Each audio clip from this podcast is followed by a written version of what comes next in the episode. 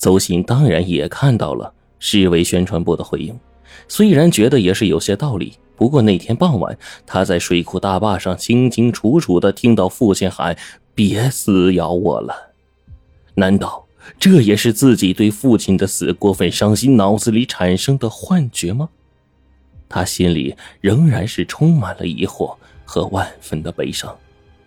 这一天，公司下班之后，邹鑫就爬上了鬼湖大坝，对着鬼湖大喊：“爸，你起来吧，让我同你说说话，你听到没有？”这个时候，湖面竟然微微泛起了波澜，似有了悠悠的回应。邹鑫是心头一震，默默的站起来，见到鬼湖的波澜平静下来，又是死寂一片。但是他的心可是平静不下来呀。他来到了埋着父亲衣服的黄土堆。这个时候天色已暗，他掏出一包烟，抽了一支，点上，然后放在了墓碑上。烟头红亮，冒着一缕青烟。父亲生前是爱抽烟的，邹鑫每回来都要点上一支烟，放在墓碑上，让父亲抽，一面同父亲说说话。这回呢？他朝着黄土堆磕了三个头，然后坐在旁边的一块石头上，一面看着洪亮的烟头，一面问：“爸，市里宣传部在电视台回应，说你情绪忧郁，产生幻觉跳水库，是不是这样？”邹鑫的话刚问完，洪亮的烟头跳了一下，像是在回答：“爸，我看到了，你听到我说话了，你要说你就告诉我。”心儿，果然。一个声音出现了，分明是邹继红的，有点沙哑，像是在水库里受了寒似的。我是你爸爸。邹鑫的头皮一紧，一下从石头上跳了起来，又是十分的兴奋。难道父亲的鬼魂从湖里爬起来了？不觉得东张西望寻找父亲的身影，可是眼前除了黑黝黝的森林，一边是像是张开一张大嘴的鬼狐，什么也看不清啊！爸，你在哪儿？我看不见你啊！我在阴间，你在阳间，阴阳相隔，你怎么看得见我呀？只有我看得见你，心儿，坐下，让我回答你。邹继红的声音伴随着一阵阵的山风，飘忽不定，像是在耳边，又像是在天边。爸，你说，我听着。邹鑫坐下，心情有些紧张。虽然是父子，但毕竟是同鬼魂对话呀。一阵山风掠过漆黑的湖面，发出了哗哗的波浪声。心儿，我告诉你，爸爸完全不是情绪忧郁产生幻觉跳的水库，不是，不是啊！爸爸舍不得你呀，他们。他们说错了，那是什么原因？爸，你快说，我一定为你洗清冤情。邹鑫朝着发出声音的方向追问。那一天，爸爸来到了大坝上，心里烦闷，总是觉得对不起死去的十几条生命。爸爸有罪，但我努力赎罪了。我不想死，我舍不得你一个人留在世上，我怎么会跳湖啊？谁知道，那回我站在水库边上，突然像有一只大手在我后面使劲一推，我死的冤呐！我不是自己跳的，不是。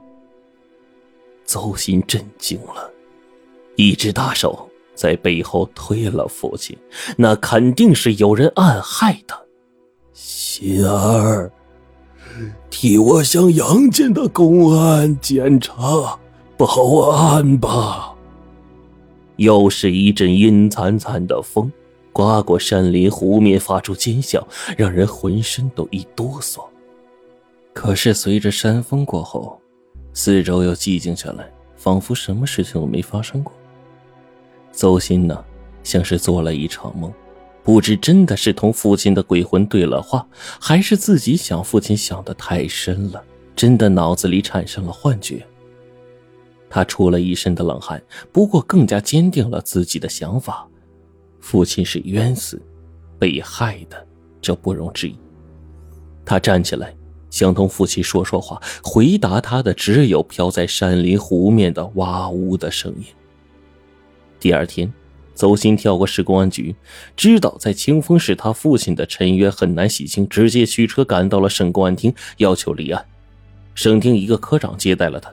认真听取了他对父亲跳水库的极度怀疑。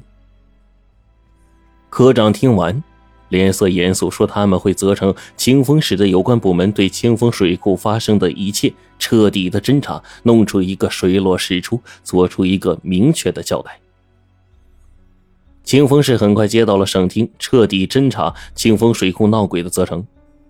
清风市公安局出动警察、城管一百多人。把鬼湖给团团的围住，由公安局张局长亲自坐镇指挥，各个路口严密封锁，外人一律不得上水库大坝。市领导指示围湖三天，从湖里、从山林把搅乱人心的鬼给捉拿归案。第一天，警察和城管分头把守着各个路口，堤坝上三人一岗，五步一哨，一片紧张的气氛。湖面上也调来了五六艘的快艇来回的穿梭，张局长更是不敢懈怠，手举着对讲机，不住的发出搜索可疑现象的指令。